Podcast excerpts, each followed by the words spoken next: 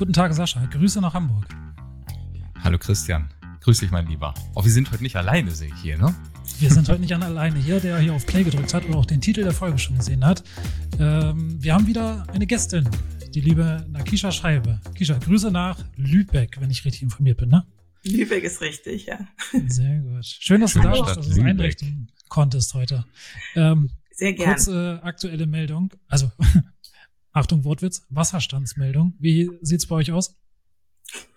Lübeck ist äh, wieder gut abgelaufen. Also äh, es ist wieder halbwegs trocken hier. Die Füße sind wieder trocken. Heute okay. gut neblig, aber so die schlimmsten Schäden, glaube ich, auch unten so. Also ich hier oben, ich wohne so ein bisschen mitten in der Altstadt, so auf dem Berg sozusagen. Ja, ja. Und okay. da habe ich es eh nicht so mitbekommen, aber unten sieht es auch schon wieder gut aus.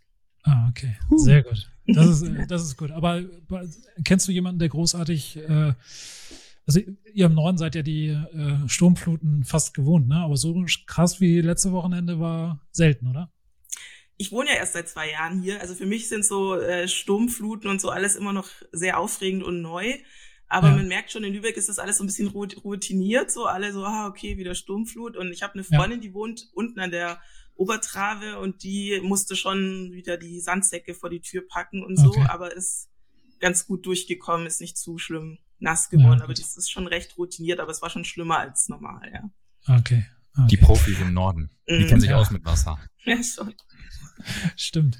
Ähm, bevor wir zur, zu dir als, als Gästin kommen und warum du heute hier bist, welches Thema wir heute besprechen, ähm, wollen wir natürlich kurz wieder Werbung machen äh, für unseren lieben Episodensponsor, Podcast-Sponsor, Neurapix. Sascha, du, es gibt was Neues und du, oder auch Kisha hat's auch äh, ausprobiert. Äh, schießt mal los.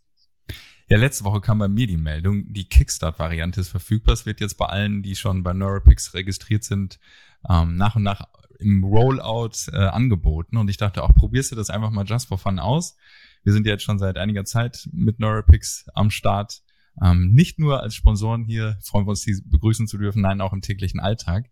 Deswegen habe ich die Kickstart-Variante einmal ausprobiert. Kurzfassung ist einfach, man lädt die Fotos, die man ausgewählt hat, oder auch alle, je nachdem, wie der Workflow ist, ähm, in den Lightroom-Katalog und sagt dann zu NeuraPix hier, das sind alle Fotos, die ich jetzt hier habe, die ich bearbeiten möchte ähm, und in einem homogenen Look erscheinen lassen möchte, ähm, schickt die einmal kurz zu NeuraPix hoch. Das nennt sich jetzt Kickstart-Variante. Dann sagt NeuraPix hier, die 20 bearbeite bitte einmal ganz kurz. Dann habe ich die fertig gemacht im Editing in Lightroom. Dann gesagt, hier, das sind meine 20, so sind die Finals. Da muss man natürlich schon relativ peaky sein, auch mit Weißabgleich, Belichtung und so, weil die Auswahl ist ja sehr begrenzt dann und NeuraPix analysiert die 20 Fotos, alles im Hintergrund, geht ganz fix und sagt dann hier, dein Kickstarter ähm, Preset ist sozusagen fertig und du kannst es einfach drüberlegen über deinen Katalog, über den Job und dann, ja, ist die Bearbeitung auch bei allen anderen Fotos sehr, sehr passend. Und ich habe dann den Gegenvergleich gemacht mit meinem bisher angelegten Smart Preset. Ähm, ich hatte eine Business-Reportage, habe ich es einfach nochmal drüber gelegt dann und es war fast fast final gleich. Also ich muss schon sagen, da war okay. ich sehr beeindruckt. Aus den 20 Fotos war der Look, ähm, der Kunde hätte es nicht gesehen, hätte ich so rausschicken ja. können. Ja. Mit einigen Tweaks, wie immer, dann die letzten 10, 20, 30 Prozent. Ja, ich war sehr happy. Und Kisha, du sagtest hier gerade bei unserem Vorgeplänkel, du hast es auch bei zwei Hochzeiten schon ausprobiert. Das hatte ja. ich noch nicht. Wie lief's da bei dir? Ähm, also sehr beeindruckend, sehr gut. Und ich bin ja auch noch ganz neu im, äh, im Neurapix-Game äh, oder überhaupt mit Rausgeben meiner Bildbearbeitung. Ich war da immer super skeptisch. Und, ähm, und auch unter anderem, weil man bei anderen ja immer so viele Bilder hochladen musste und das erstmal homogen finden musste. Und bei dem ist jetzt äh, super. Also auch bei den zwei Hochzeiten, die waren sehr unterschiedlich, auch vom, von, von der Umgebung. Einmal wirklich wahnsinnig grün, äh, sehr im Grünen. Einmal eher in der Stadt. Und das war dann halt auch so toll, dass man sagen konnte, okay, genau für die Hochzeit 20 Bilder bearbeiten und dann, ähm, ja, passt es das echt super an und auch echt, ich war sehr beeindruckt von den schwierigen Lichtsituationen, auch dann so abends irgendwie vom, vom Tag in den Abend in einer eher so scheunenartigen Umgebung. Und es war auch echt richtig, richtig gut. Also ich bin sehr begeistert. Das heißt, der weiß auch gleich. Wie viel Zeit hast du gespart? Ja, wahnsinnig viel, auf jeden Fall. Okay. du wolltest was zum Weißabgleich. Ja, ich finde, wichtig ist ja immer der Weißabgleich, weil da das ist ja einfach die Basis für alle Farmen. Wie war das später in der Scheune, wenn es dann Richtung, äh, ja, Richtung sehr, sehr warmen Farben im Umgebungslicht ging? Hat es Norapix gut erkannt? Ja, also klar, es gab immer so ein, zwei Ausreißer, aber es war meist, wenn ich ein bisschen zu dunkel schon das Grundbild hatte, dann war es so ein bisschen schwieriger, aber wenn es recht gut schon ausgeleuchtet von mir war, also es war eher mein Fehler, ähm, dann war es echt sehr on point und ähm, auch der Wechsel, ich hatte dann auch am Anfang ohne Blitz fotografiert und dann mit Blitz und auch da war es sehr gut angepasst, also es war wirklich, ähm, also Chapeau, ja, muss ich sagen. Schön. Voll cool. gut. Voll, voll gut. Äh, es freut uns, dass wir wieder jemanden überzeugen konnten, ja, äh, Neurapix auszuprobieren und dann jetzt wahrscheinlich auch da, äh, dabei zu bleiben. Äh, kurzer Hinweis für alle, das läuft direkt über Lightroom.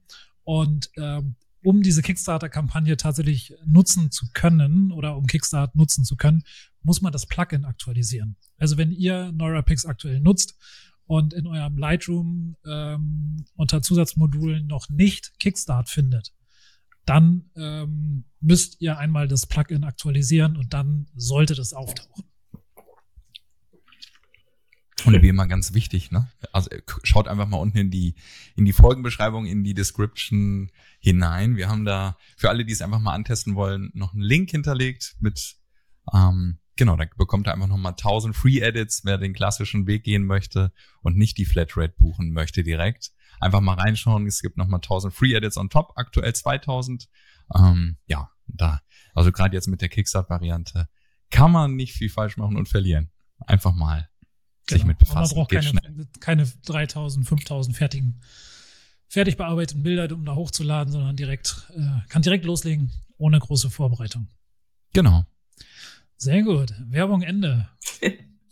Episode 34 hier heute, ne? Episode 34. Ja. Uh, herzlichen ich habe ähm, ich hab letzte, letzte Woche habe ich eine Nachricht bekommen. Äh, Sascha, da müssen wir noch mal äh, drüber diskutieren. Mhm. Ähm, äh, die Nachricht war, ich komme bei eurem Podcast gar nicht mehr hinterher. Und dann habe ich gesagt, okay, das ist, ist ja, also tendenziell ein schönes Lob, dass, er, dass man das hört. Ähm, die, meine Frage, die ich mir dann sofort gestellt habe, ist, ist einmal die Woche zu viel? Hm. Also ist eine Folge die Woche zu viel, müssten wir auf einen 14-Tage-Rhythmus ähm, Rhythmus wechseln. Ähm, können wir uns mal Gedanken drüber machen. Das ist einfach mal ein Gedankenspiel. Und ähm, wir nutzen mal wieder die äh, Spotify-Antworten-Funktion. Unter dieser Folge, wenn ihr sie auf Spotify hört, stellen wir euch die Frage, sollen wir einmal die Woche weitermachen oder sollen wir auf einen 14-Tage-Rhythmus wechseln? Ich habe da noch keine richtige Meinung zu, weil mir unsere wöchentlichen Austausche sehr, sehr, ähm, sehr, sehr viel Spaß machen. Ähm, ich weiß nicht, ob ich das schaffe, nur noch alle zwei Wochen mit dir zu quatschen, Sascha. Das wär, dann müssen wir einfach mal so hier per Videocall nochmal zusätzlich ja, schnacken, genau. ne? Ja. Machen wir doch ja, einen ich kann, ich, dass der dann immer die andere Woche kommt. Ja, ja, aber ich kann das schon verstehen. Ist auf jeden Fall eine sehr gute Frage oder ein Hinweis. Ja. Gerade so in ganz, sag ich mal, turbulenten Zeiten dann stapeln sich so einige Podcasts, die ich auch gerne höre, mal so. Aber dann, dann gibt's so Tage, dann bist du zwei, drei, vier Stunden im Auto unterwegs und denkst, ja, jetzt habe ich hier richtig Futter und ich bin ja. am Ziel angekommen. Ja. Ja. Sehr gut. Aber äh, das ist heute nicht unser Thema, sondern heute ist die liebe Kisha zu Besuch. Kisha, wir, wir drei äh, kennen uns äh, seit wie vielen Jahren. Wie lange bist du jetzt in unserer Gruppe mit dabei? Ich würde sagen, jetzt so anderthalb bis anderthalb, zwei, ja. aber ja, so ja. anderthalb würde ich eher sagen, ja. Genau, und wir haben uns einmal zufällig am Hamburger Hauptbahnhof über den Weg gelaufen und gedacht, oh, guck mal, die kennen wir doch aus dem Internet hier. ja, ist komisch, wenn man sich einmal so im Real Life sieht, so, ach Mensch, äh, sonst immer ja, so genau. in dem kleinen äh, genau. Viereck da. Genau, voll gut. Und ähm, du bist heute zu Gast, weil wir über ein Thema sprechen wollen, ähm, über von dem Sascha und ich keine Ahnung haben. Und wir haben das schon lange auf der Liste, haben aber immer gedacht, okay, wenn wir darüber sprechen, ist das totaler Quatsch, weil wir da nichts zu sagen können. Ähm, und dann kam in einer unserer Coworking-Runden kam das Gespräch auf und da sagtest du, ich habe das durchlebt. Und zwar geht es um das Thema Burnout und deswegen bist du heute zu Gast, damit du uns beiden und auch all unseren Hörern mal ein bisschen was darüber ähm, erzählen wirst und erzählen magst. Dafür schon mal vorab ganz, ganz vielen Dank. Wir müssen an dieser Stelle oder wollen auch an dieser Stelle ganz klar sagen, wenn ihr, also Triggerwarnung, wenn ihr mit diesem Thema irgendwie kämpft oder wenn ihr irgendwie ähm, ja denkt, es könnte, könnte bei mir auch so sein oder nicht, sucht euch bitte professionelle Hilfe. Wir machen hier keine medizinische Beratung, wir machen keine psychologische Beratung, sondern wir tauschen uns einfach nur über das Thema aus. Und ähm, ganz, ganz wichtig zu wissen, wenn irgendwo Hilfe benötigt wird, sucht euch professionelle Hilfe. Und wenn es einfach nur ist, mit einem Freund sprechen oder, oder, oder sprechen hilft dann wahrscheinlich, äh, wirst du uns gleich noch viel mehr erzählen darüber. Ähm, aber das ist ganz, ganz wichtig, das sollt ihr wissen. Jeder, der uns hier zuhört, äh, Vorsicht, wenn es das Thema betrifft. Bevor wir da tief einsteigen, Kisha, erzähl uns kurz ein bisschen was zu deinem Werdegang. Wer bist du? Wir haben schon gehört, du wohnst jetzt seit zwei Jahren in Lübeck, aber wo kommst du her? Wie bist du zur Fotografie gekommen? Und was machst du sonst noch so? Okay, ja, kurz mal. Also ja, genau. Ich bin jetzt seit zwei Jahren auch hier im Norden. Ich komme eigentlich aus Süddeutschland, aus Stuttgart. Und äh, genau, bin da aufgewachsen, geboren und so weiter. Und äh, genau, und vor zwei Jahren hat es mich dann hier hoch verschlagen und ich liebe es sehr, das kann ich schon mal sagen. Ähm, und ja, ich bin jetzt äh, Fotografin und mache hauptsächlich Hochzeiten, aber würde sagen, ich mache eigentlich alles, wo Menschen vor der Kamera stehen. Also das ist so bei mir das Wichtige. Ich bin jetzt nicht so, dass ich gerne irgendwie ein Gebäude fotografiere, aber ähm, alles, wo ein Mensch drauf ist, bin ich dabei. Aber wie gesagt, hauptsächlich Hochzeiten. Ähm, und bin aber eigentlich Grafikdesignerin. Ähm, habe das viele, viele, viele, viele Jahre, äh, fast 20 Jahre gemacht und äh, habe mich dann vor fünf, ja jetzt am 1. November habe ich fünfjähriges ähm, uh. selbstständig gemacht. Ja, ja sehr gut. Und ähm, genau und habe dann mich jetzt mit Grafik und äh, der Fotografie selbstständig gemacht und mache auch beides. Aber klar im Sommer dann schon sehr fokussiert auf die Fotografie, auf die Hochzeitsfotografie und ähm, dann in den Off-Season-Monaten mache ich dann mehr Grafik. Und mhm. genau, so ist so der. Also war, zu, war zuerst die Grafik da und dann kam die Fotografie dazu. Genau, genau. Ich war ganz lange in Werbeagenturen, war da immer schon Artdirektion und war bei Shootings dabei. Also ich habe oft Shootings okay. geleitet als Art Director und fand es schon immer sehr spannend, was der Fotograf gemacht hat und ähm, habe mit dem ja auch viel äh, sprechen und Kollab, Kollab, sag mal, ihr wisst, was ich meine, zusammenarbeiten müssen, ja, kooperiert. ähm, um so meine Vision oder was der Kunde halt wollte, umgesetzt zu bekommen. Und das war schon immer ja. sehr interessant und fing dann eigentlich so an, dass ich ähm, ich habe Hochzeitspapeterie erst gemacht. Ich habe für einen Kunden oder die Tochter von einem Großkunden von uns habe ich mal ihre Hochzeitseinladung gemacht und ihre ganze Ausstattung, also Tischkarten und was man alles braucht bei einer Hochzeit. Ja, ja. Und ähm, da äh, habe ich das dann so ein bisschen nebenher angefangen, so für Freunde und Bekannte, wie es halt so ist, ne? Kannst du mal kurz. Und ähm, dann irgendwann wollte mal jemand ein Bild auf der Karte haben. Und da habe ich dann irgendwann gesagt, okay, dann ne, leih ich mir mal eine Kamera und mache ein schönes Foto, nicht so ein dunkles Handyfoto auf meine schöne Einladung. Und äh, so fing das an. Da hab ich, bin ich auf den Geschmack gekommen und dann immer mehr Workshops, immer mehr Kurse und genau, dann kam die erste Hochzeit auch eher auf diese, ach, du hast doch eine Kamerabasis, ja, wie, glaube ich, bei vielen. Ja. Und ähm, dann hat sich das immer weiterentwickelt. Das war, glaube ich, meine erste Hochzeit, habe ich wirklich so vor acht Jahren fotografiert. Ja. Mega. Ich, ich dachte, du hättest irgendwann mal die Kamera bei einem Shooting in der Agentur selbst in die Hand genommen, weil dir deine Idee nicht so umsetzt, umgesetzt wurde, wie du dir das vorgestellt hast als Art Directorin. Nee, nee, nee da Gib mal her das Ding. Äh, immer schon großen Respekt davor gehabt. Also ist ja auch bei uns heute so, ne, wenn einfach sich jemand unsere Kamera schnappen würde, ist man auch nicht so begeistert. Also da habe ich mich schon immer zurückgehalten und äh, dann irgendwann mir doch selber eine zugelegt. Aber ich fand schon immer sehr faszinierend, was man halt machen kann und wie es vor Ort aussieht. Und also das waren ja so richtige Werbeshootings. Das war ja dann natürlich viel Kunst, Kunstlicht und so, was ich ja heute gar nicht mehr mache. Aber es war schon immer sehr faszinierend für mich, ja. Stell dir das mal als Fotografen vor. Sascha, stell dir mal vor, du bist auf deinem, einen von deinen Shoots im Tageslichtstudio, wo du die Fenster zumachst, die, die Vorhänge zu, und dann sagt der Artdirektor hier, äh, nee, Gib mal her die mal Kiste. Her. Gib mal her, setz dich mal da hinten aufs Sofa. Ei, ja, oder hätte ja sein können, dass er krank ist oder so und Keyshot schon vorher äh, so ein bisschen genau. privat fotografiert und dann ja. hat sie gemerkt, das ist es. Jetzt kann ich meine eigenen Ideen, die ich im Kopf habe, selbst erstellen und nachher in die Grafik umsetzen. Ja.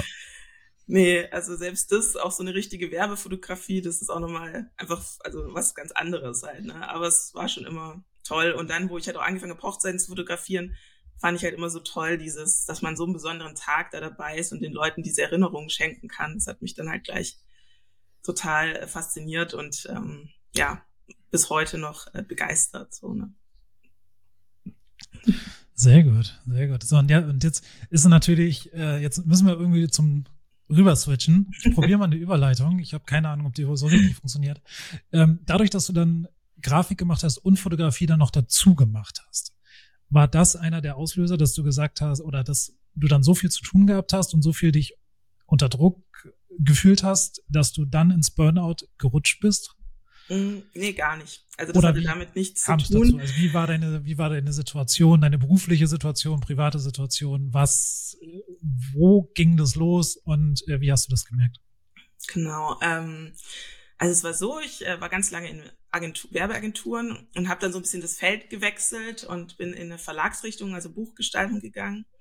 Habe also erstmal einen Branchenwechsel gemacht, was schon mal eine Mhm. größere Nummer ist, weil man einfach wirklich ähm, einfach ist eine andere Sprache, so ein bisschen, so würde ich es nennen. Also man klar gestaltet immer noch, aber es ist einfach ganz viele Abläufe, Begriffe, was, wie, wo, wo funktioniert, musste man da echt nochmal neu lernen. Das ist auf jeden Fall so ein, natürlich war das ein Punkt so, aber das lief dann nach zwei Jahren alles total gut und war da total glücklich und alles. Ähm, und dann war es einfach so, dass halt, ähm, wie auch bei vielen, glaube ich, äh, heutzutage, ne, dass dann irgendwie Kollegen weggefallen sind und irgendwie nicht nachbesetzt worden ist und so weiter und halt irgendwie die Arbeitslast auf immer weniger Schultern getragen worden ist und ähm, man einfach wahnsinnig viele Projekte dann hatte, die man ähm, beaufsichtigt, also wir mussten teilweise beaufsichtigen, aber auch selber die Sachen erstellen. Das heißt, wir haben das an Externe rausgegeben, mussten die halt beaufsichtigen und aber halt auch selber Sachen machen. Und ich hatte noch eine Zusatzfunktion in dieser Firma. Und ähm, weil ich so ein bisschen aus dieser Werbe- und Brand-Richtung kam, hatte ich auch noch so die bisschen die Aufgabe, den Look einheitlich zu überwachen, so dass der halt irgendwie durchgezogen wird und war immer bei extra Meetings, was meine Kollegen alle nicht hatten. Und da war es einfach so, dass mir viel auch Zeit gefehlt hat, wo ich nicht hatte für meine Projekte. Ich hatte den gleichen Workload, aber halt weniger Zeit einfach als die anderen. Und ähm, ja, und es war am Anfang ging das natürlich. Es geht ja immer gut eine Weile so, ne? Es hat auch, also auch die Arbeit hat immer Spaß gemacht, was man da mal umsetzen durfte und so. Aber es war halt wirklich irgendwann einfach so, dass, dass es halt nicht mit diesen sozusagen zwei Jobs funktioniert hat. Ähm, und ich da halt einfach gemerkt habe, so meine, fing an, dass meine Projekte halt irgendwie verzögert waren und ich irgendwie halt auch meinen Anspruch nicht mehr so gerecht werden konnte. Ähm, und dann das darunter schon so ein bisschen gelitten hatte, so, ne, dass ich halt, also es war immer noch so, alle waren zufrieden, aber ich war nicht zufrieden. Ähm, Mhm. und dann natürlich halt Überstunden und ähm, dann fing es an, dass man halt auch, wenn man zu Hause war, dachte, oh, das hätte ich noch machen müssen, oh und Gott, und morgen, okay, und wie, wie kriege ich das jetzt unter? Und ja, also so ganz klassisch einfach so immer mehr, immer mehr immer mehr so, dass man es mit nach Hause nimmt. Das ist, glaube ich, eine so der ersten ähm, Warnsignale, dass man halt nicht mehr zu Hause abschalten kann, sondern eigentlich immer nur dran denkt, was hätte noch und was muss man morgen und wie schafft man das alles und so, dass man halt nicht irgendwie ähm, sonst, das hat man Feierabend und dann schaltet man mal ab und widmet sich seinem Privatleben so ungefähr, sondern es hat es immer mehr eingenommen halt so, ne? Das heißt, du hast die Arbeit gedanklich und vielleicht auch doch noch mal kurz eine E-Mail schreiben mit nach Hause genommen. Genau, so halt, ne? Also das so diese, dieser, dieser, dieses Runterfahren, das ist halt das, was irgendwann nicht mehr stattfindet. Mhm. Also das ist eigentlich so, würde ich sagen, der Haupt, äh, das Hauptmerkmal, dass das, äh, man kann das irgendwann nicht mehr. Also es ist ja so, das ist vielleicht auch so, was, was man vielleicht vorab wissen muss beim Burnout, ist, ähm, ist immer so ein Wort, was natürlich viel durch die Medien geht, ne, was, was irgendwie so ein bisschen abgenutzt manchmal ist und man sagt, naja, jeder hat einen Burnout so ungefähr, ne. Aber was halt wirklich ist, ist, dass man ähm, einfach auf der körperlichen Basis ist es so, dass man ähm, eigentlich dauerhaft in einer Stresssituation ist körperlich. Das heißt, der Körper schüttet dann dauernd Adrenalin aus, man hat viel zu viel Cortisol. Also das lässt sich auch wirklich im Blut nachweisen. Ähm, und man ist, man schafft nicht mehr dieses, also das ist dann ja der Sympathikus, der so hochfährt beim vegetativen Nervensystem, also wirklich ganz klinisch gesprochen.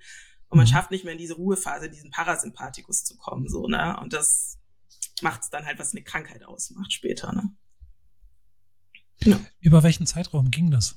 Also wann, also wie lange war das von, ich nehme meine erste Arbeit mit nach Hause, bis ähm, zu dem Zeitpunkt, wo du dann wirklich wahrscheinlich auch krankgeschrieben gewesen bist? Mhm. Sehr lange. Also ich habe, glaube ich, über ein Jahr, ähm, dass ich, ähm, Okay.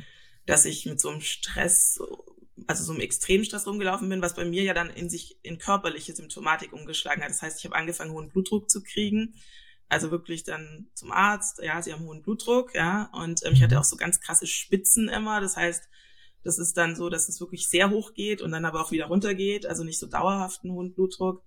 Und das war halt immer so, ähm, ja, also das war immer in so bestimmten Phasen. Wir hatten auch immer äh, sehr Stress. Es gab immer so Stressphasen auch, in, wo alles fertig werden musste und so. Und da wurde es immer sehr stark.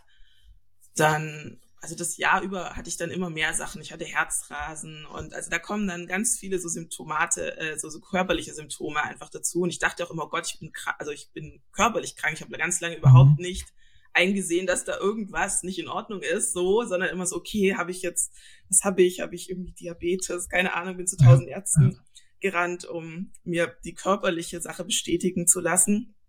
Und ähm, also wirklich so, würde ich sagen, so einen richtigen Arztmarathon durchgemacht und äh, irgendwie Nierenwerte und ob da irgendwas ausgleist und Hinz und Kunz.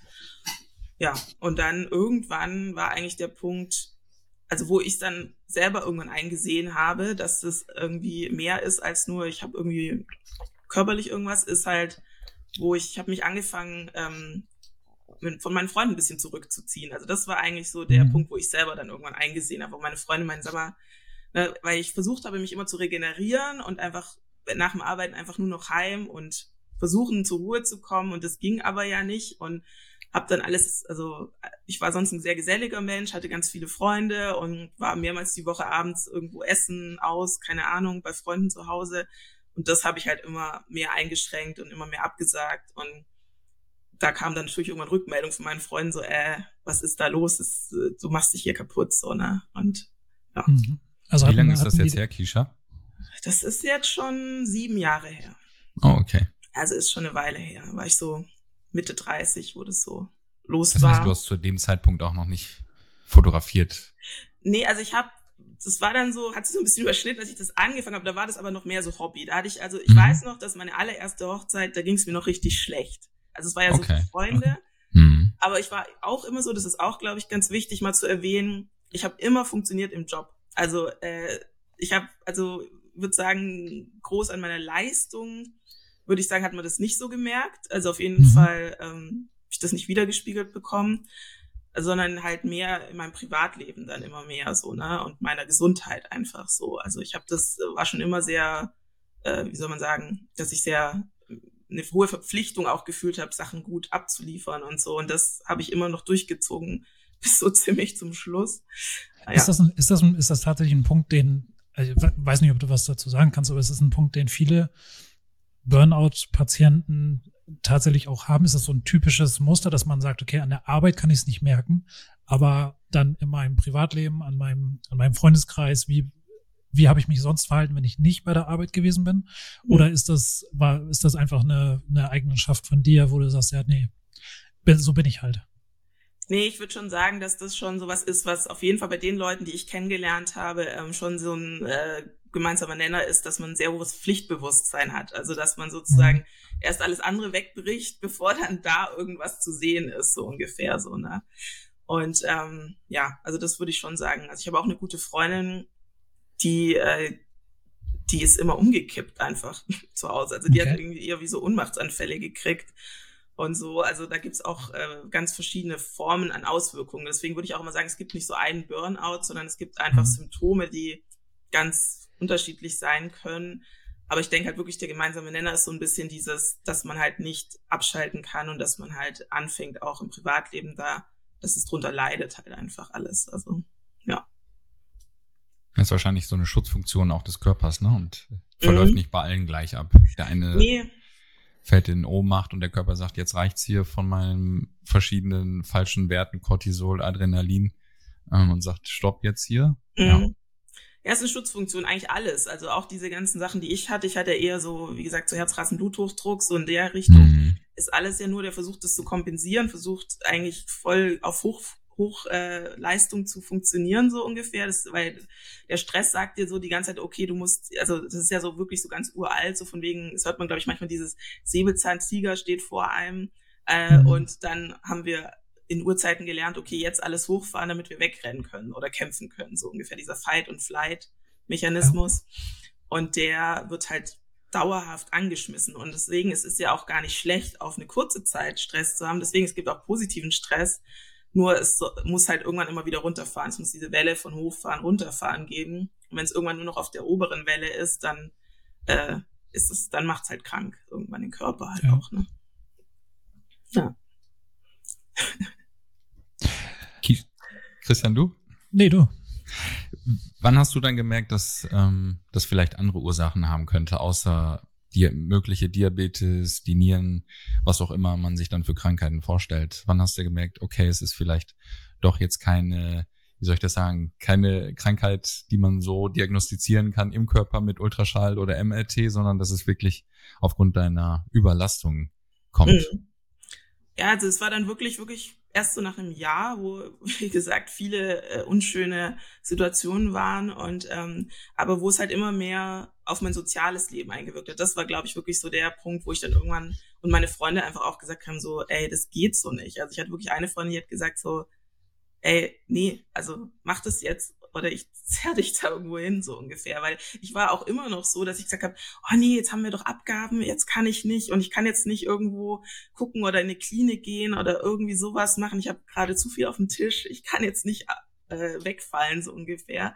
Weil das war auch noch ein Punkt, glaube ich, ich, das ist ja auch bei vielen so, ich hatte so einen Job, der nur ich wusste, was da passiert. Das heißt, es war nicht irgendein Team, weißt du, wo jemand einspringen konnte, sondern mein Job meine Jobs wusste nur ich, was da als nächstes laufen muss und sowas. Ne? Und das war dann echt immer so, dass ich noch gedacht habe, nee, jetzt noch dieses Jahr und so. Also ich habe das immer vor mich hingeschoben, um da ja nicht irgendwie ähm, Leute auch zu enttäuschen oder irgendwie da, ähm, ja, irgendwie un unangenehm aufzufallen. Obwohl ich, eine Sache habe ich gemacht, ich wollte immer diesen Extra-Job, den habe ich dann angesprochen irgendwann bei den Chefs und habe gemeint, den möchte ich bitte eigentlich nicht mehr machen, weil ich einfach das nicht mehr schaffe zeitlich die gleichen Workloads haben wie alle anderen und dann noch bei diesen Meetings immer tageweise zu sitzen. Und das äh, wurde halt leider auch total abgelehnt. Also das war schon so, ich habe dann angefangen so ein bisschen nach Hilfe oder Entlastung und habe das so ein bisschen ähm, auch erzählt, so, ne, habe mich so getraut, weil man traut sich ja auch lange nicht so irgendwelche Schwächen zuzugeben. Ja. Und da bin ich aber sehr auf taube Ohren erstmal gestoßen, so und ja, geht nicht so ungefähr, wir haben niemand anderen und äh, ja, das ist, würde ich sagen, trägt auch noch dazu bei, weil in, in der Zeit gab es bei uns in dem Haus einige Leute, wo so ein bisschen Thematik hatten, weil alle sehr überfordert waren. Und ich habe mich mal mit einer Kollegin unterhalten, die hat gemeint, ihre Chefin ist immer noch so, dass sie halt das ähm, ihr da so voll zuhört und versucht Lösungen zu finden. Und bei mir war es halt so, ähm, dass es halt so abgetan wurde. Und das ist, glaube ich, auch ein Punkt, dass man halt merkt, man, da gibt's keine Lösung für so ein bisschen. Ne? Das mhm. treibt einen auf jeden Fall weiter rein, würde ich sagen. Und genau. Und ich bin dann irgendwann, wo es dann halt wirklich so war, dass ich mich immer mehr nicht mehr mit Leuten getroffen habe, meine Freunde sich beschwert haben, habe ich dann irgendwann eingesehen, okay, es geht so nicht weiter, es hat irgendwie, ich muss auf jeden Fall auch aus dieser Situation raus, ich muss mal wieder auf Null runterfahren und da habe ich dann auch äh, gesagt, okay, dann, ähm, mein Hausarzt hat dann auch gemeint, er hat schon länger gemeint, ich sollte in so eine psychosomatische Klinik am besten gehen. Also nicht nur einfach irgendwie einen Therapeuten suchen, das so nebenher, ja, ja. neben dem Arbeiten machen. Ja. ja. Ich glaube, da den, den Absprung zu finden oder den Zeitpunkt ist auch echt schwierig, ne? Also gerade auch wenn du persönlich sagst, ich habe hier so ein Verpflichtungsgefühl mein, meiner, meiner Arbeit gegenüber, mich kann keiner ersetzen, dann zu sagen, stopp, ich muss jetzt die Reißleine ziehen, ähm, ich bin auf unbestimmt erstmal raus. Ja, total. Respekt. Teufelskreis dann, ne? Ja, total, total. Also man ist auch, man merkt ja auch, auch alle anderen Kollegen waren super befordert. Man möchte denen das nicht aufbürden. Es war natürlich schon so, auch dass ich davor mal krank geschrieben war, da hat man schon Unmut auch gemerkt, äh, dass, weil alle so am Limit waren, dass die natürlich, wenn sie dann meine Sachen mitmachen mussten, auch nicht begeistert waren. Und ähm, da hat man schon auch so einen sozialen Druck auch irgendwie gehabt, dass man halt auch nicht anderen Leuten das auf schaufeln möchte, noch in ihrer Überforderung. Und ja, also deswegen hätte ich, glaube ich, also ich hätte es wahrscheinlich früher gemerkt, äh, dass ich jetzt wirklich was machen muss, aber es war dann halt immer noch so, ja, bald und nächsten Monat mhm. und irgendwann und wenn es besser reinpasst. Aber irgendwann war es dann halt wirklich so, dass mein Körper auch gesagt hat, okay, nee, jetzt, jetzt ist hier Schluss mit lustig. Ähm, ich habe dann, also ich glaube, ein Wendepunkt war, ich hatte eine einzige und zum Glück auch einmal nur eine Panikattacke. Und da habe ich dann wirklich gesagt, okay, jetzt ist Schluss. Mit meiner Chefin. Ich bin im, in der S-Bahn mit meiner Chefin gegenüber gefahren und ich hatte auf einmal eine Panikattacke, was ich davor noch nie hatte und auch zum Glück danach nicht mehr. Ähm, und da war dann so, okay, jetzt, jetzt reicht's. Da hat die Chefin dann auch gemerkt, oh, ich habe gar nicht so gemerkt, weil ich bin ganz, also okay. ich wollte es immer noch nicht vor ihr zeigen und bin dann einfach, ja. äh, äh, sobald, also ich bin einfach ausgestiegen aus der S-Bahn. ich bin einfach raus. Okay. Und äh, ja. An der nächsten Station. Sie am nächsten Tag irgendwie oder ja. was? Dann kommen Sie am nächsten Tag dann an und sagt, äh, was war los gestern oder wie wie kam dann, wie ging es dann weiter? Mm, also nur so. Ja, sie hat es, glaube ich, nicht so direkt angesprochen. Also sie wusste ja, ich habe ja davor schon so ein bisschen gesagt, so ein ja. bisschen über, überlastet und und sie hat wahrscheinlich irgendwie, also ich konnte es auch immer, glaube ich, ganz gut runterspielen noch so, ne? Also die, mhm. ich glaube schon, man hat immer mehr gemerkt und so, dass, also auch mit dem Blutdruck, ich musste manchmal, weil ich so Spitzen hatte und ich habe das immer gemerkt körperlich, habe dann so ganz kalte Lippen gekriegt und so Kram, also dass ich dann immer mal kurz mich irgendwo entschuldigen musste, um mal kurz wieder runterzufahren, so, ne, weil sonst wurde es wirklich ganz gefährlich auch, also gefährliche Höhen wurden auch ja. also mal gemessen. Ähm, und also man hat schon immer mehr gemerkt, so die, die, wie soll man sagen, die, die, äh, die Risse wurden schon immer größer, so, ne, wo ich diese, das nach außen nicht mehr aufrechterhalten konnte, dass alles in Ordnung ist, so. Also das mhm. war dann schon so am Schluss, denke ich mal, war das schon ziemlich offensichtlich irgendwann. Kisha, ist das okay, wenn du das so detailliert alles wiedererzählst? Ja, ja, ist total okay. in Ordnung. Also ich bin, äh, wie gesagt, es war viele Jahre her. Es ist, ich, ich, ich habe ja Therapie dann gemacht und alles und habe das äh, also ich finde es auch gut zu erzählen, weil halt viele Leute, glaube ich, das nicht so richtig sehen, diese Warnsignale. Und ich hatte zum Beispiel eine Kollegin bei mir in der Abteilung, die hatte davor auch schon Burnout und die hat immer auch zu mir gesagt, Kisha, du läufst da drin zu, drauf zu. Und ich war immer so, ja, ja, ja, ja, so, nee, ja. passiert mir nicht, sowas. so, ne? Und äh, ja, kann jedem passieren, kann man da nur sagen. Ja, ich glaube, das ist auch gerade so dieses, das Gefährliche, ne, wenn man selber immer so sagt, ja, nee, so, bei mir, mir passiert das nicht. So, ne? Und dann sind es genau die, die Sachen, die du, die du ansprichst. Ne? Man ist so, man ist pflichtbewusst, man sagt, ich schaffe das, ich will meine Kollegen nicht noch irgendwie, ne, ich kann ja jetzt nicht äh, in Urlaub gehen oder ich kann jetzt nicht frei machen, ich kann nicht krank werden. Ähm, das, und wenn das über einen langen Zeitraum äh, aufrecht erhalten bleibt, dann ist es, mhm.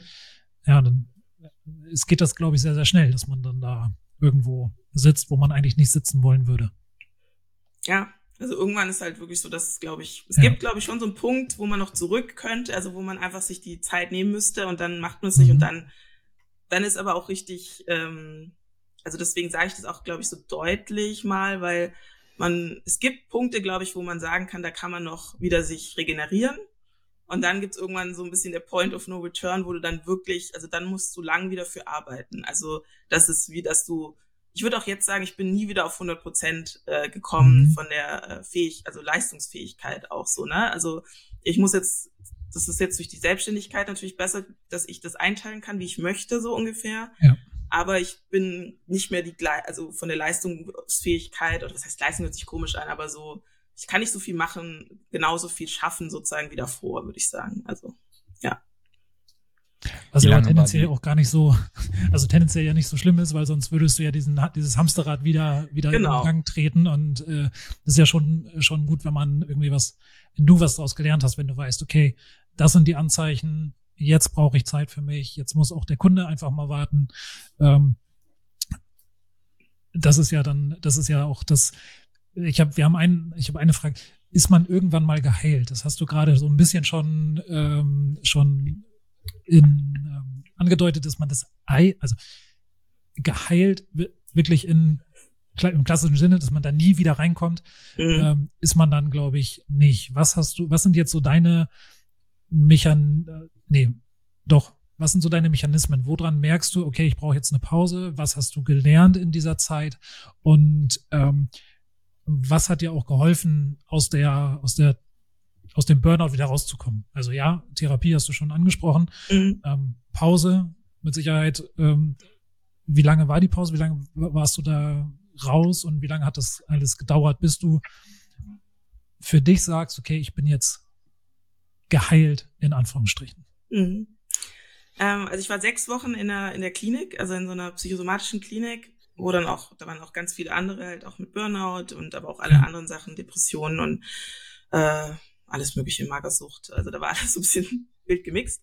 Ähm, mhm. Und das war auf jeden Fall das Wichtigste, würde ich sagen, weil du mal sechs Wochen ganz raus bist. Also du musst, du kannst ja nicht mehr so normal abschalten. Da reicht auch kein Urlaub mehr. Also das ist ja. so, du bist trotzdem dann immer so, okay, ich sollte eigentlich gerade das und das. Also es hört halt nicht mhm. auf, so ungefähr. Und sobald du dann bei sowas bist, da weißt du, okay, jetzt, jetzt ist erstmal Stillstand so, ne? Und also dann kann das Innere mal wieder loslassen und sagen, okay, jetzt ist jetzt, alles andere geht jetzt ohne dich weiter, so ungefähr, so, ne? Mhm. Und das war mal das Wichtigste, würde ich sagen um da mal kurz auf Null zu fahren wieder. Und genau, und dann war ich da sechs Wochen, hat gut was gebracht, ist aber immer noch eigentlich, würde ich sagen, relativ kurz, also gibt auch längeres. Mhm. Ähm, und was dann so ein bisschen mein Fehler war, andererseits, es hat auch alles seinen Sinn gehabt. Ich bin halt wieder genau in den gleichen Job zurückgegangen, wo ich wieder rausgekommen okay. bin. Ne? Ähm, und bin dann halt einfach, ähm, ich weiß nicht, ich glaube, eine Woche nachdem ich aus der Klinik war, bin ich dann einfach wieder arbeiten gegangen, ganz normal in dem, wo ich halt davor auch war. Mit und, der Doppelstelle? Mit allen, mit allen ähm, Verpflichtungen. Ja, also sag mal so, ich wurde auf 80 Prozent erstmal, ich glaube, man, das ist auch so irgendwie vorgegeben mit Krankenkasse und Rentenversicherung mhm. und so. Also das mussten die machen, dass man erstmal, ich glaube, drei Wochen oder so auf 80 Prozent arbeitet und dann halt wieder, ja, dann ist man wieder 100 Prozent. Und ich habe natürlich wieder versucht auch zu sagen, ja, okay, jetzt war das so, äh, kann ich jetzt bitte diese eine Stelle oder ich muss weniger Projekte haben. Bisschen an den Projekten haben sie geschraubt, ja, aber halt äh, immer noch, dass es halt einfach, weiß ich nicht, also statt 100 Prozent musste ich immer noch irgendwie 140 geben oder so, was halt mhm. Trotzdem dann aufs Gleiche wieder rausläuft. Und ich habe es dann, glaube ich, ziemlich schnell, ich glaube so nach einem halben Jahr oder so, habe ich dann also ist auch wieder recht lang eigentlich, aber äh, ja, habe ich dann gesagt, okay, geht gar nicht. So, ne? Die hört, es hört einmal halt auch keiner zu, es wird nicht ernst genommen, es ist so, ja, so ein bisschen halt auch, wie es so ein bisschen in der Gesellschaft oder auch ein bisschen, ja, was halt schwach so ungefähr, heißt dich mal ein bisschen mhm. zusammen so ungefähr. Ähm, jetzt hattest und, du ja Urlaub. Genau, jetzt bist du wieder frisch. Also so, ne? Jetzt warst du ja. ewig weg und so, ne? Ja, und dann äh, habe ich gesagt, okay, nee, geht nicht. Ähm, da waren sie auch ganz schön beleidigt, weil so ein bisschen, glaube ich, kam so, jetzt haben wir das mit dir durchgestanden. Und jetzt mhm. gehst du einfach, ähm, und ja, war mir aber natürlich egal, weil dann was, also da habe ich dann, das habe ich zum Beispiel gelernt, das hätte ich früher wahrscheinlich nicht gemacht, auch aus Pflichtbewusstsein. Es hat mir auch Spaß gemacht, die Kollegen waren mega, es war eine schöne Arbeit, es war nur das Umfeld, was schwierig war. Ja. Ähm, aber dann habe ich gesagt, nee, es geht einfach nicht und so, jetzt muss was sich ändern. Und dann habe ich eigentlich ziemlich schnell auch gemerkt, dass ich, äh, dass die Selbstständigkeit eigentlich für mich was Gutes ist, weil ich gemerkt habe, dass auch, ich habe trotzdem in der ganzen Zeit eigentlich auch Hochzeiten noch gemacht und das hat mir immer eher einen guten Ausgleich geschaffen, als irgendwie mich belastet oder irgendwas so, ne? Das war so, das ging irgendwie trotzdem und dann, ähm, ja, und dann habe ich äh, beschlossen, dass ich mich selbstständig mache und dass ich einfach auch genau das, was jetzt auch so ist, dass ich einfach selber in der Hand habe, wie ich was mache, wann ich was mache, wie viel ich auch annehme. Also ich gucke jetzt zum Beispiel halt, ich habe bestimmte Kontingente, die ich vergebe und dass ich halt nicht wieder in dieses Fahrwasser reinkomme. Und ich habe es einfach selber in der Hand, als niemand, der immer äh, sagt, nee, muss halt so gehen. So, und das war eigentlich, glaube ich, das Wichtigste dann letzten Endes für mich, ja.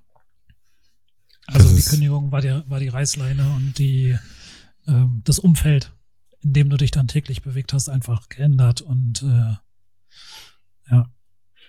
Ja, also. Und hast du, ähm, hast du Regeln im Alltag? Du hast eben schon gesagt, du hast eine Kontingente, die du vergibst, aber was machst du für, was machst du für dich? Gibt es irgendwas, was du vorher nicht gemacht hast, wo du jetzt sagst, okay, das sind meine Regeln und wenn ich die alle, wenn ich die befolge oder wenn ich die alle befolge, dann ähm, geht's dir besser, geht's dir gut? Ähm, ich würde sagen, sagen wir so, es ist nie einfach, weil man hat ja schon, also ich habe immer noch äh, mein Pflichtbewusstsein und alles und man hat immer das Bedürfnis, mehr zu machen. Und also ich muss mich schon sehr selber zügeln und äh, im mhm. Blick behalten, das würde ich jetzt sagen. Ähm, genau, ich mache zum Beispiel ähm, nur 15 Hochzeiten im Jahr. Also das ist bei mir so ein feste, festes Kontingent. Und ähm, genau, kann also würde nicht Vollzeit nur Fotograf machen, weil das einfach, ich möchte dann auch gerade an den Hochzeiten und an dem Fotografieren immer weiter meinen Spaß behalten und da einfach äh, mit Liebe rangehen. Und das weiß ich halt, merke ich da so und so viel kann ich gut machen, wo ich total 100 Prozent bin. Und ähm, aber ich könnte jetzt nicht 25 Hochzeiten im Jahr machen, so. Das wäre mir dann zu viel. Und das habe ich einfach mal festgelegt und so läuft super Und ähm, genau, und dann habe ich halt Grafikjobs noch und da kann ich halt auch genau gucken, wie viel nehme ich dann an. So, ne? Also, dass ich halt sag, ähm, ich habe Verlage, mit denen ich zusammenarbeite, zum Glück auch sehr, also ich gucke schon auch, wie Verlage so sind, ja, dass äh, mhm. äh, man sagt, so ein bisschen Wertschätzung der Arbeit, ja, ähm, ja. nicht dieses Jahr, ähm, hier kriegst du heute Sachen, kannst du morgen das Buch bitte fertig gemacht haben. So, das ist sowas, was natürlich gern auch überall, ne, möchte man immer schneller und so, aber da sage ich dann halt auch so, nee, bei mir ist es halt so und ähm, noch humane Zeiten und mhm. dann muss das halt so gehen oder es geht halt gar nicht so. Ne? Also klar, das ist auch nicht immer einfach als Selbstständiger, ne? man muss ja auch irgendwie sein Geld verdienen, aber ja, ist halt wichtig für mich. Und ich merke schon, gerade ist so auch wieder so ein bisschen so eine Phase, wo viel zusammenkam, weil sich Sachen verschoben haben. Das passiert halt natürlich auch, wenn man mit anderen, also das braucht dann nicht, aber bei Verlagen natürlich, dann ist jemand da auch mal krank oder Urlaub oder irgendwas wird verschoben und dann auf einmal kommt alles wieder zusammen.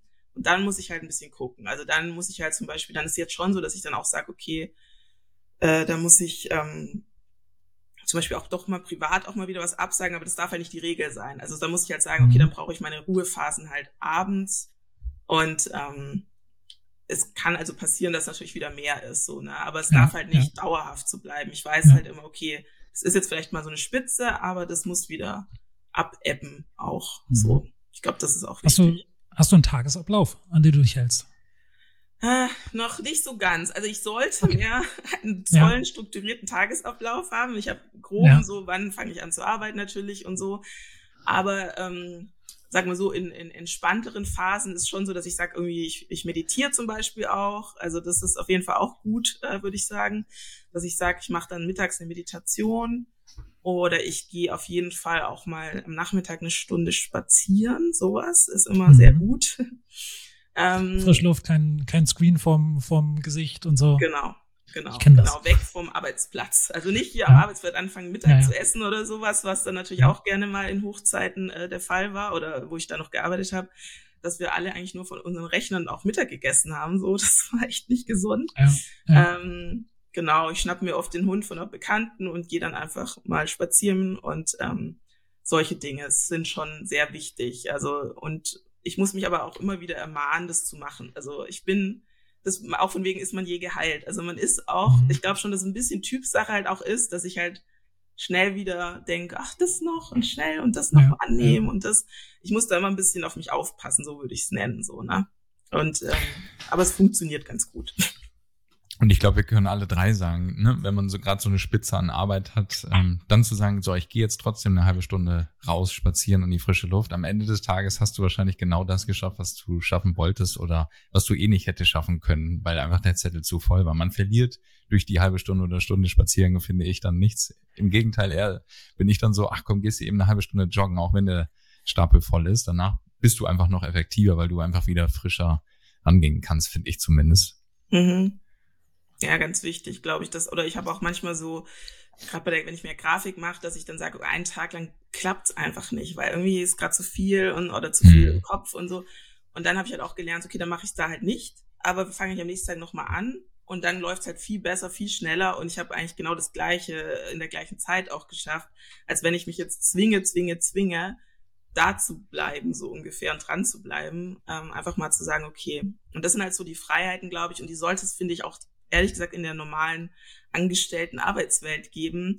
Und äh, ist ja so ein bisschen auch durch die Homeoffice-Geschichte ein bisschen mehr so geworden, dass es halt nicht darum geht, dass man irgendwie die acht Stunden abarbeitet oder mehr, meistens ja bei vielen, ähm, sondern dass man sagt, man ist effizient im Arbeiten. Also das heißt, dass man sagt, okay, ne, wenn, wenn irgendwie viel zu tun ist, okay, und dann aber trotzdem auch mal eine Pause oder irgendwie halt nicht dieses, okay, man muss da sitzen ähm, und weil es wurde ja auch bewiesen bei den ganzen ähm, ähm, Homeoffice-Tagen, dass da manche Leute so viel effizienter waren, die können dann halt auch mal Nachmittag irgendwie mit ihren Kindern verbringen, weil sie haben ja trotzdem die Arbeit erledigt, die weg erledigt werden musste. So, ne? Und ich glaube, da ist das System immer noch so ein bisschen so dieses Jahr, nee, es geht darum, wie lang du da bist, nicht ob du die Arbeit geschafft hast. So, ne? Ja klar, wenn du eine, eine Sache erledigt hast und du bist im Büro, kann der Chef kommen und sagen, hier, hast du, hast du noch was? Nee, habe ich gerade nicht. Okay, hier, bitte. Ja. Kannst du vielleicht noch mal eben machen, Kisha. Das ist der nächste Task. ja. ja. genau.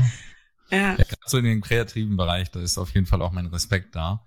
ähm, wenn du da Ideen, die Ideen, die kommen ja nicht einfach so in den Kopf geflogen, sondern weiß nicht, gerade wenn du irgendwie draußen bist, du denkst an nichts und dann kommt so ein Einfall oder du stehst unter der Dusche. Oft sind es ja so Momente, ne, wo man gerade nicht an dem Platz sitzt mhm. und man denkt, stimmt, so könnte ich es machen, das ist vielleicht die Lösung. Ähm, ich weiß nicht, so im kreativen Bereich finde ich das dann schwierig, wenn man dann acht Stunden auch auf seinem Stuhl festgenagelt wird. Ja.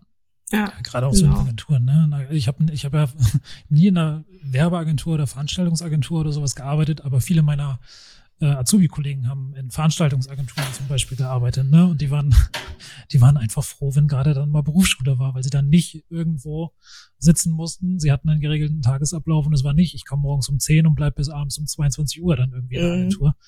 Und ähm, ja, also da ist, ist die Homeoffice-Geschichte schon, schon wirklich, äh, hat viel verändert. Gebe ich dir voll und ganz recht ja, eine der wenigen guten Sachen, die da rausgekommen ist, ist, weil davor ja. hieß es ja auch oft, das war bei uns nämlich auch immer so, oft immer so, das geht nicht mit Homeoffice, das geht nicht, das funktioniert nicht, ja, ja, so, ne? Nicht. Und jetzt war es halt so, hm, geht halt schon. Ja, also ja. mal, wenn du zu irgendwas gezwungen bist, dann, äh, dann funktioniert das auf einmal. Ja. Dann find, genau. findet man Lösungen. Äh, ne? Wenn wenn mhm. es geht nicht, gibt's nicht. Das ist so ein schöner Spruch. Äh, doch, es geht immer irgendwie. Es wird, es, man findet Lösungen. Mhm. Ja.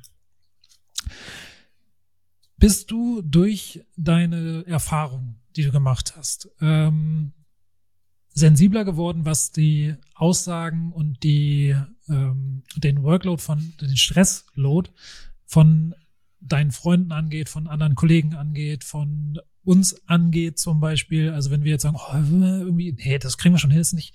Ne? Also ich ertappe mich zum Beispiel, dass ich denke, ja, ist gerade viel zu tun, aber ist ja auch gut so. So, ne, weil viele, viele irgendwie, ähm, viele Hochzeiten gewesen, viele Business-Kollegen, viele Familien warten auf ihre Fotos, aber das ist ja auch gut so, weil dann, ich habe das ja gemacht. Ähm, bist du da sensibler für geworden durch die Erfahrung, die du selber gemacht hast? Mm, ich denke schon, also dass ich das schon so ein bisschen mit einem anderen Ohr zuhöre, wenn ich sowas mhm. höre, würde ich mal sagen. Ähm, und ähm, so ein bisschen auch ja, also halt so, auch wenn jemand dann so ein bisschen erzählt und irgendwie so, ah, ich schlafe gar nicht gut oder so, dass ich dann, dann schon immer so ein bisschen bei mir so Alarmglocken angehen, so, ah, mhm. du solltest mal gucken, dass du da ein bisschen Ruhe reinbringst wieder. Ja. Ähm, und wo viele halt auch, also ich glaube, es ist, wie soll ich sagen, ich glaube, in unserer Gesellschaft ist so ein bisschen die Norm, dass man irgendwie so ein bisschen latent gestresst ist, so, ne, dass es eigentlich so ein gutes Zeichen ist für die, man macht was und so, ne, so irgendwie. Also das wird ja auch so mit, ähm, man ist so ein Macher irgendwie angesehen, dass man irgendwie nicht so eine faule Socke ist, so ungefähr.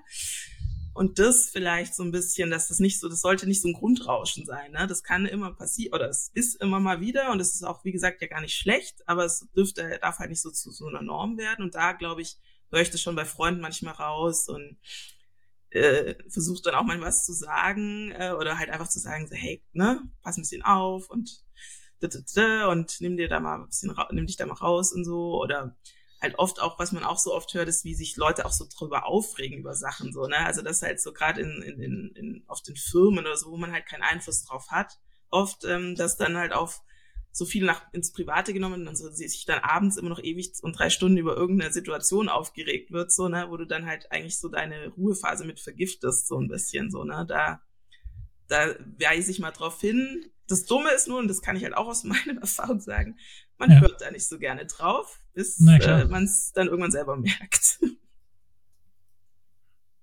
Das beschäftigt einen ja auch, ne? Also in meiner Ausbildungszeit war es auch so, dann gibt's immer mal komische KollegInnen oder einen blöden Chef in der Abteilung.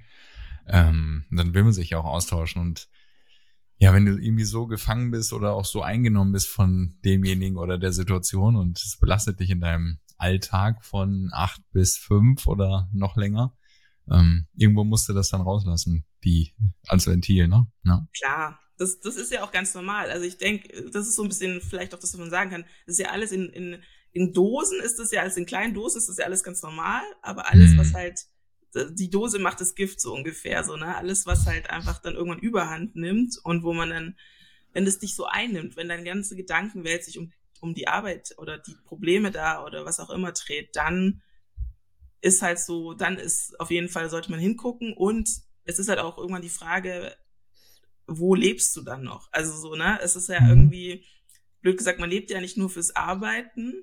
Klar, wir zum Beispiel, die natürlich auch Jobs machen, die uns sehr viel Spaß machen, ne? dann ist es natürlich auch so ein bisschen so ein äh, Hobby zum Beruf und so, dann ist es manchmal ein bisschen schwammig, aber ähm, es ist ja so, dass ja, dass das nicht, wenn das irgendwie auch dein ganzes äh, Leben in dem Sinne einnimmt, wo du einfach sonst privat lebst, dann wird's halt zu viel, würde ich mal sagen. Ne? Ja, ich glaube dir das. Ich hatte es irgendwann schon mal in der Folge, ich, ich scroll gerade wieder zurück, ich hatte September 21, da war ich Ende Dezember, äh, Ende Dezember, Ende September hatte ich so meine letzte große Hochzeit, so war ja auch Corona und alles war ein bisschen schwieriger und dann kam alles geballt und dann bin ich da weggefahren und dachte, hier geht auch jetzt gerade wirklich nichts mehr. Ich hatte irgendwie 20 Begleitungen, wenn ich hier das überschlag. Ja, 18 waren's und ich war gefühlt vier Wochen K.O. Ich hätte keinen großen Tag mehr geschafft, glaube ich. also in diesem Modus Stealth dann schon durchziehen, durchziehen. Mhm. Ähm, aber ich habe nicht Musik gehört, ich habe gar nichts gehört, bin einfach nur nach Hause gefahren und dachte, okay, krass, der September ist, das ist jetzt hier geschafft, so weißt du, das habe ich so richtig gemerkt, hier fällt alles ab und drei Wochen keine Kamera in die Hand nehmen. Ja. Mhm. Ja, und das ist halt auch, also ich wenn du es so nämlich erzählst, das sind dann so Warnsignale halt so, ne? Das, das, so, das, ja das ist dann was und dann hört man, und ich glaube, wenn man dann auf sowas nicht hört und weitermacht, dann kann es sein, dass man halt in diese, in diesen Burnout rutscht. Und ich finde es halt auch immer wichtig, das nochmal so zu, was ich vorher auch erzählt habe, so zu sagen, das ist halt auch wirklich körperlich dann. Also das ist ähm, nicht irgendwie so, ach, jetzt komm, jetzt, äh, ne, reiß dich doch mal ein bisschen zusammen und jetzt komm, jetzt gehst du einmal kurz in, in die Sauna oder so und dann ist wieder gut oder lass dich mal massieren oder so sondern das ist einfach, der Körper fährt nicht mehr runter, so, ne? Also, und dann ist einfach irgendwann explodiert der Akku so ungefähr, weil der die ganze Zeit auf, auf irgendwie 120 Prozent hochschießt und das ist halt eigentlich das, wo, ja, da geht's nicht so drum, so man kann, also so nach dem Motto, stell dich nicht so anmäßig, so, ne? Das ist, ist einfach dann es entscheidet dann der Körper für dich, ob du das noch machen kannst. Und ja. das ist, also das ist vielleicht auch was, was ich noch sagen kann, was mir sehr geholfen hat, ist so zu sehen. Ich sehe das immer so als, als ähm, wenn ich auch anfange, wieder so ein paar Warnsignale bei mir zu sehen, dass ich sage, ach, danke, lieber Körper, jetzt, jetzt warnst du mich wieder so. Ne? Das ist eigentlich mhm. nur, der will dich eigentlich nur schützen und sagen so, lass das, lass das. Mhm. Und äh, deswegen, ich sehe das jetzt immer, wenn irgendwas kommt. Früher habe ich dann immer so, oh Mann, voll blöd, jetzt wollte ich doch heute das und das machen und jetzt fühle ich mich so und so oder jetzt irgendwie, was ich, habe ich wieder Herzrasen oder so und habe mich geärgert drüber, dass ich nicht funktioniere, so wie ich sollte, so ja. ungefähr. Und jetzt ist halt eher so, danke. Ne? Also. Ja, einfach die Perspektive gewechselt, ne? Einfach gesagt, okay, jetzt, äh, wenn das, wenn der Körper sagt, soll jetzt heute nicht sein, dann ist es nichts Schlimmes, sondern tatsächlich eher was Positives, wo es sagt, okay, danke, wie du sagst. Ne? Also ja. Das ist dann ja eine Frage der, der Perspektive und der Interpretation des, der eigenen ähm, Signale, soweit man sie mitbekommt. Mhm. Ja. Na, aber da bist du natürlich äh, noch viel sensibler, ähm, als Sascha und ich das wahrscheinlich je könnten, aktuell. Darf ich euch auch mal was fragen kurz? Immer. nee, du bist halt, wir interviewen dich. Natürlich darfst du uns nichts fragen. Der Sascha hat ja gerade schon klar. gemeint, dass er mal so einen Punkt hatte, wo er so ein bisschen, also auf jeden Fall gemerkt hat, jetzt muss mal hier Ruhe einkehren, sonst äh, ist es nicht gesund. Also deswegen, meine Frage wäre eigentlich so, habt ihr schon mal in eurem Leben so Momente gehabt, wo ihr auch dachtet, so jetzt, jetzt mal die Bremse langsam, sonst könnte das in gefährliche Richtungen gehen? Jetzt kommt der Moment, wo wir selber wieder aufpassen müssen, was wir sagen, damit äh, du, Kisha, uns nicht sagst, ja, ja, da, das ist da hier das Burnout. Nein. ähm, ich glaube, so eine Phasen hat, ähm, hat jeder irgendwie mal. Und ich kann dir da nur beipflichten. In der Zeit, in der ich angestellt gewesen bin, war es tatsächlich so, du bist da, du kannst was machen. Ähm,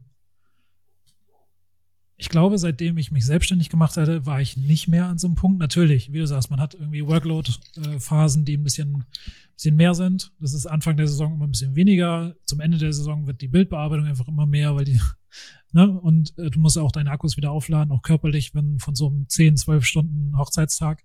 Ähm, ich glaube aber, ja, dass ich ähm, schon mal an so, so einem Punkt gewesen bin, wo man gesagt hat, hm, wenn das jetzt irgendwie weitergeht, dann, äh, dann wäre das, wird's böse böse enden klingt auch zu, ne, aber dann geht's irgendwie in die Richtung Burnout. Mhm. Ähm, ich glaube, was mir ganz, ganz stark hilft, ist tatsächlich mein, mein Tagesablauf und dass ich ähm, körperliche Bewegung und frische Luft sehr, sehr hoch in meinem Alltag einfach priorisiere. Und ähm, ich merke es zum Beispiel, wenn ich, äh, wenn ich von einer Hochzeit komme und sonntags morgens keinen Sport mache, sondern mich direkt vom Bett nach dem ersten Kaffee an die Bildbearbeitung setze. Ich brauche viel länger. Ich bin irgendwie, komme den ganzen Tag nicht durch, weil ich keine frische Luft hatte, weil ich nicht irgendwie mich bewegt habe. Ähm, das ist zwar wahrscheinlich noch gar keine Form von Burnout, aber schon so, dass man sagt, wenn ich das jetzt jedes Wochenende machen würde, würde mir das nicht gut tun. Und dann. Das, ähm, da möchte ich kurz eingrätschen, das kann ich ja. bestätigen. Christian und ich, wir hatten montags morgens mal eine Podcast-Aufnahme. Und ja. da war Christian an dem Sonntag nicht im Gym. Er hat direkt die Preview gemacht und wir hatten Montagmorgen ja. direkt unseren Podcast-Call hier. Äh, das war auf jeden Fall eine etwas andere Version von ihm, die ich da erleben konnte. Und da musste ich ihm auch beipflichten. Oder nächstes Wochenende habe ich geschrieben, Christian, warst du schon im Gym? Ja, ja genau. Ja, so, das, das hast du direkt gemerkt, ja. Ja, voll. Das habe ich dir dann auch, glaube ich, direkt gesagt. Das ja. war nicht, das war nicht gut. Das merkt man dann, ähm, ja, merke merk ich dann einfach. Und das, auch das ist aber eine Form, die ähm, auch durch die, durch die Corona-Zeit sehr ähm, ja, sich so bei uns verändert hat, auch bei meiner Frau, ne, dass wir irgendwie mit Sport angefangen haben, dass wir viel draußen gewesen sind. Ähm, ich kann mich an mein erstes Jahr erinnern, als ich selbstständig gewesen bin. Ähm, ich bin eigentlich schon immer in der Mittagspause spazieren gegangen, auch als Angestellter. Ähm, aber dann mal eben so zehn Minuten, Viertelstunde. Ne, mal eben das Essen, was man in der, in der Küche irgendwie eingenommen hat, dann doch nochmal eben wieder ablaufen. Und als ich selbstständig gewesen bin, habe ich das zwar in der Mittagspause gemacht, aber nur eine halbe Stunde. Und als dann Corona kam und wir irgendwie nichts als spazieren gehen machen konnten, sind wir immer mindestens eine Stunde spazieren gegangen. In der Mittagspause. Und da haben wir gemerkt, wie gut uns dieser, der Break einfach tut. Von, ich habe morgens schon mal vier Stunden gearbeitet, mach dann einen Break und jetzt äh, kommen dann nochmal drei Stunden hinten am Nachmittag oben drauf. Ähm, das hat uns schon sehr, sehr geholfen. Ja, für gut. Also kann ich mir auch noch was mitnehmen immer bei anderen. Also ich finde es auch mal interessant zu hören, was Leute so als Ausgleich machen, weil ja, ja also auch gerade Bewegung ist halt so eine Sache, wo auch allein schon aus, aus körperlicher Sicht total logisch ist, weil du baust den, die Energie, die sich aufbaut durch Stress sozusagen in, in einem, ne, durch, durch Adrenalin und so, baust du halt durch Bewegung ab. So, wenn du dann ja nichts machst, also gar nicht dich bewegst, dann bleibt es einfach in dir, diese, diese Energie ja. so ungefähr. Ja. Ne? Ja, und mittlerweile sind wir, also das ist, belächelt man ja immer so, ne? Diese, diese Flugzeug, ähm, diesen Flugzeugvergleich, zuerst die eigene äh, Sauerstoffmaske aufsetzen, bevor man irgendwie anderen hilft. Und wir als Selbstständige sind halt dafür, oder ähm, unser, unsere Gesundheit ist am Ende unser Kapital. Und zuerst muss es uns gut gehen, dann können wir auch unsere Glück, äh, Kunden glücklich machen. Mhm. Und ähm, ich glaube, das ist eine Sache, die vielleicht, wenn man ein bisschen faul ist, ähm, also für uns, mir geht's besser, wenn ich zuerst mich um mich kümmere und mich dann um alle anderen kümmere. So, und das für den einen klingt es äh, egoistisch und eigennützig. Äh, für mich ist es einfach, ich möchte für meine Kunden da sein, deswegen muss es mir gut gehen. Und deswegen prioritär, priorisieren wir frische Luft, Bewegung und das am besten direkt morgens. Voll gut. Ja. Sag mal, Sascha, hast du noch so einen Ausgleich? Also wie gesagt, das frage ich immer gerne auch andere Menschen, auch die ich so kennenlerne, weil ich immer noch denke, ah, vielleicht kann ich ja dann noch was ja. abzwacken. Ja. Ja. Mein Ausgleich ist tatsächlich auch, klingt jetzt hier irgendwie nach einem Gesundheitspodcast, aber ich muss auch joggen. Also ich gehe alle zwei Tage joggen. Theoretisch war es heute Morgen, hat der Schuh bei mir schon wieder gedrückt.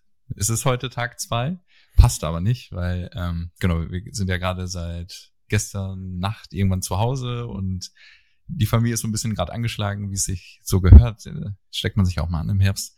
Ähm, aber ich gehe heute auf jeden Fall joggen. Und da bin ich auch wieder, genauso wie Christian, du, bin ich Corona dankbar. Ich glaube, es war Mai 2020, als man wieder Geschäfte betreten konnte, bin ich da in, in so einen Laufladen reingegangen und habe mir endlich neue Joggingschuhe geholt, weil die alten, die waren, die fielen schon so auseinander von vor zehn Jahren. Ne? Die hatte ich immer mal wieder mal an und dachte, jetzt ziehst du das hier durch, so wenig Bewegung. Wir waren zwar jeden Tag im Wald mit den Kids, Ähm, aber dann dachte ich, komm, jetzt ist vielleicht auch für dich mal an der Zeit, das durchzuziehen und täglich zu machen oder halt regelmäßig. Und hab's bis jetzt durch, ja, durchgezogen, beibehalten, weil es einfach, ähm, ich krieg schlechte Laune an Tag drei. Also wenn ich Tag drei nicht war, dann ist die Laune bei mir echt im Keller. Ich, alles ist verspannt für mich wie so ein Opa. Ähm, und auch das Stresslevel merke ich, kann ich da deutlich runterfahren.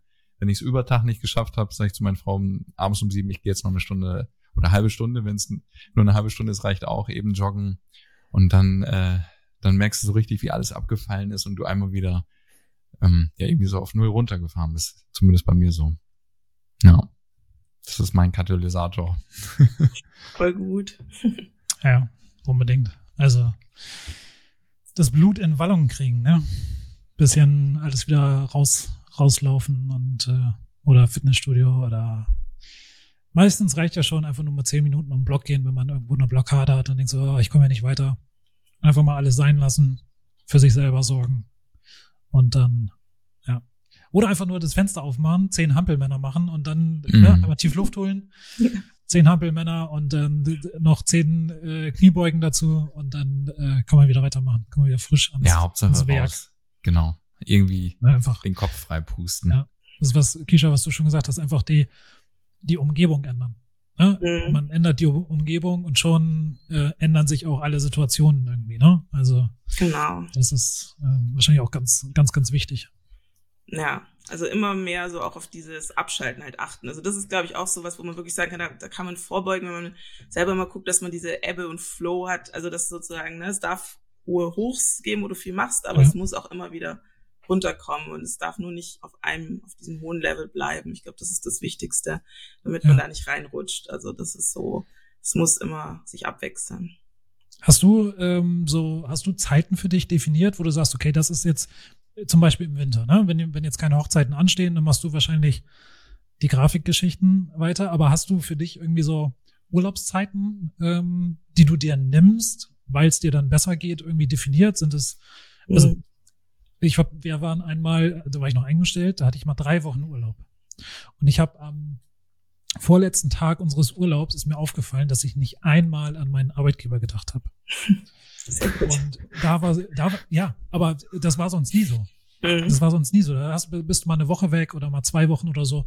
Und erst als wir, als wir mal drei Wochen am Stück nicht da gewesen sind und uns weder über E-Mails noch über Social Media noch über irgendwas irgendwie diese, diese Berührungspunkte hatten, war, kam irgendwann der Gedanke, ach, du hast irgendwie gar nicht dran gedacht.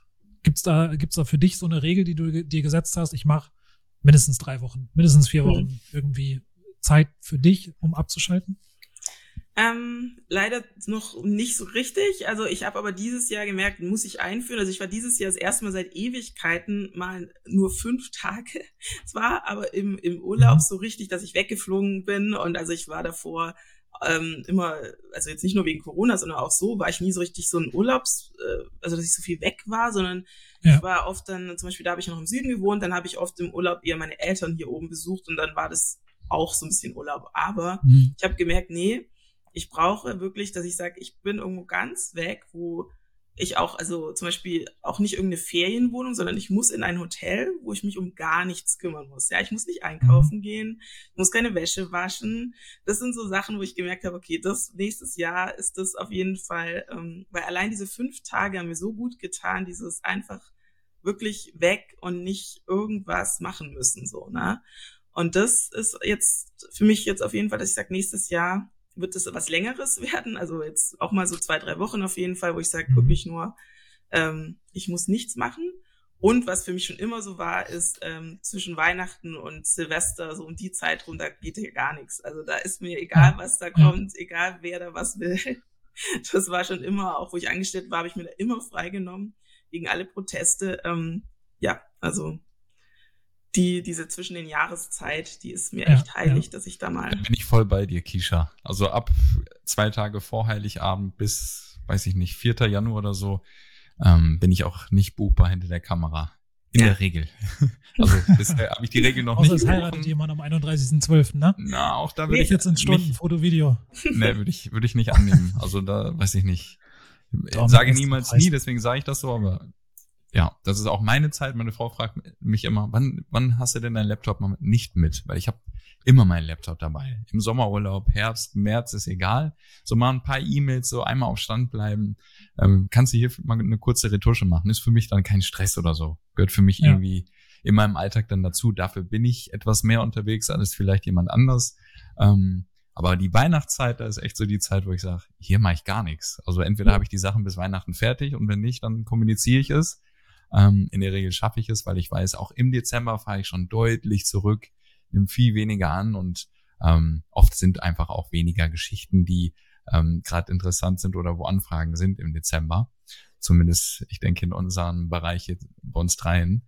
Ähm, das genieße ich dann auch, wo ich wirklich sage, jetzt ist hier einmal runterfahren. Ansonsten vermischt sich das bei mir schon, ähm, was auch okay ist. Und dann gibt's auch sehr starke Spitzen, ähm, dann weiß ich jetzt hier drei Wochen keine Kamera in Hand, dann ist es auch gut.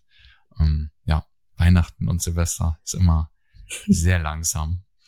Ja, das ist auch sehr wirklich gut. bei mir wirklich gesetzt. Also da weiß nicht, was da kommen müsste, damit ich das breche. Also ich wüsste gerade nichts.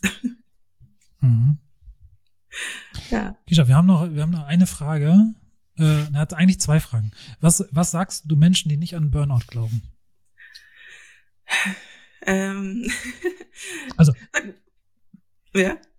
Ja, ohne jetzt irgendwem zu unterstellen, dass man da nicht dran glaubt, aber ähm, ich sag mal so, nee. du hast es ja vorhin schon erzählt, dass deine, deine damaligen Chefs äh, da nicht so richtig drauf eingegangen sind.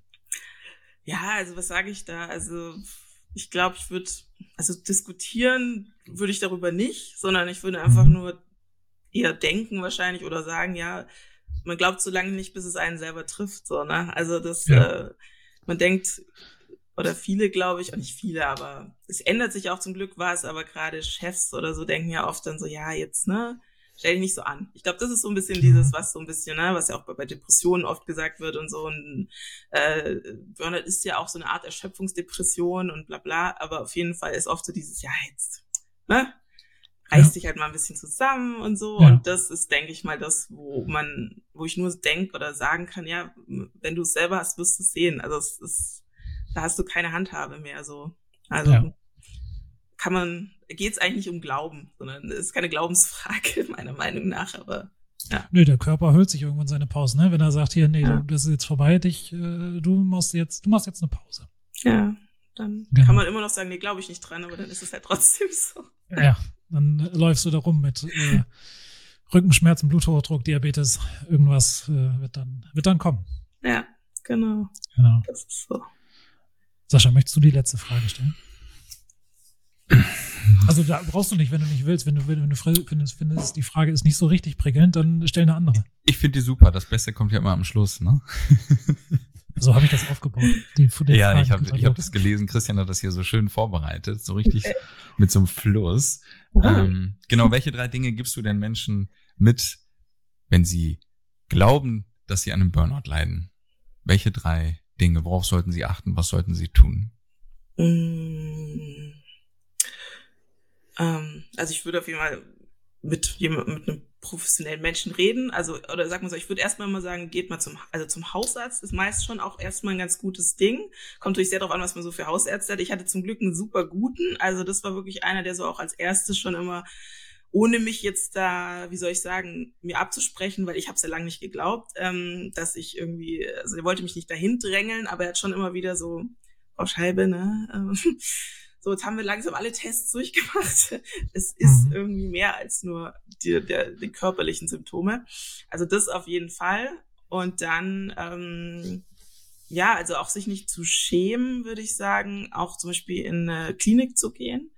Ähm, ich glaube, das hat immer noch so ein bisschen den Hauch von irgendwie, ich gehe jetzt ins Irrenhaus oder in die Psychiatrie, was ja nicht das gleiche ist wie eine psychosomatische mhm. Klinik. Eine psychosomatische ja. Klinik da sind keine ähm, Leute, die also sonst in der Psychiatrie wären, also die wirklich irgendwie richtige diagnostizierte Krankheiten haben, also so irgendwie Schizophrenie oder irgendwas. Äh, da gibt's ja ganz große Abstufungen. Ja, also ja. eine psychosomatische Klinik ist eher ein bisschen wie so eine Reha, aber halt mehr noch auf äh, Therapie und und so spezialisiert, wo du jetzt nicht nur im Schwimmbecken irgendwie deine Runden ziehst wie bei so einer körperlichen Reha, sondern ja. halt auch ähm, Gesprächstherapien und sowas hast. Und deswegen, ich glaube, da ist noch so ein Bild, wo man sagt, so, uh, Klinik ist dann so, jetzt bin ich übergeschnappt. Äh, also so, das ist, glaube ich, so eine Sache, dass das einfach nicht so ist. Und dass da auch echt, also wenn man da mal ist, denkt man so krass, was da alles für Leute sind. Also da ist wirklich äh, von, also alle, alle Altersklassen vom äh, Vor Vorstand bis irgendwie zum Bauern, also wirklich, ist es, ich hatte da alles dabei und äh, da, das macht, das siehst du auch wieder, das macht halt für keinem Halt. Ähm, und ja, ich glaube, das würde ich halt so, das sind jeden Fall so zwei Sachen. Und mh, hm, auch, dass es halt, also ich glaube auch so, dass es halt nicht dass es nicht ähm, die eigene Schuld so ein bisschen ist. Also man ist auch, glaube ich, so, man ist schon auch immer noch so mit diesem Ding, dass man so das Gefühl hat, man ist nur nicht stark genug oder man ist irgendwie nicht so hart wie die anderen oder irgendwie nicht so produktiv oder irgendwie, also dass man viel so erstmal immer denkt, man muss sich nur ein bisschen mehr anstrengen. Genau, was das, was auch von außen kommt, sagt man sich ja auch selber. Und das ist, glaube ich, das, was ich auch sagen würde. So, nee, es ist, ähm, es ist keine Schwäche, so, ne? Es ist einfach körperlich-geistige Geschichte, die ähm, behandelt werden muss. Und dann geht's einem auch wieder besser und gut. mir geht's besser als je zuvor, würde ich sagen. Also mir ist es danach besser gegangen, als es mir davor, als es mir davor ging, so, weil ich viel oh, mehr krass. auf andere Prioritäten gesetzt habe, viel mehr Sachen, die mir wichtig waren. Also zum Beispiel Selbstständigkeit. Ich wäre nie selbstständig geworden, wenn ich nicht den Burnout gehabt hätte. Ich hätte mich nie hm. getraut, die Selbstständigkeit zu machen weil ich immer, ja, dieses Sicherheitsdenken und so und ähm, ja, also deswegen, ich sag immer, wenn mich auch mal jemand irgendwie gefragt hätte, so, ich würde es alles nochmal durchmachen, um an dem Punkt zu sein, obwohl es mir wirklich zwei Jahre sehr schlecht ging, ähm, um wieder an dem Punkt zu sein, wo ich jetzt bin. So. Das ist schön zu hören, auf jeden Fall. Ja, voll gut. Du hast das Ruder jetzt einfach in der Hand, ne? Wenn du merkst, ich muss jetzt hier langsamer machen oder du weißt vorher schon, der Kalender in dem Monat ist schon sehr gut gefüllt, stopp. Da kann nicht noch dein Chef um die Ecke kommen und sagen, hey, du bist ja schon hier fertig um 15 Uhr, hier ist noch ein kleines Special heute für dich. Ja. Genau, genau. Ich hab's selber in der Hand und man hat auch, also das muss ich auch sagen mit den Hochzeiten, mir gibt's auch wahnsinnig viel mit den Menschen zusammenzuarbeiten, die halt auch sehr wertschätzend sind der Arbeit gegenüber, ähm, die einfach ja, man kriegt einfach schönes Feedback, man ist äh, an glücklichen Momenten, also das gibt mir auch immer sehr viel. So, ne? Da geht meine Energie nicht runter oder leer, sondern ist eher, wird aufgefrischt wieder so mit den, mit diesen ähm, Begegnungen. So, das ist ja. auf jeden Fall auch hilfreich. Ja, voll. Ja.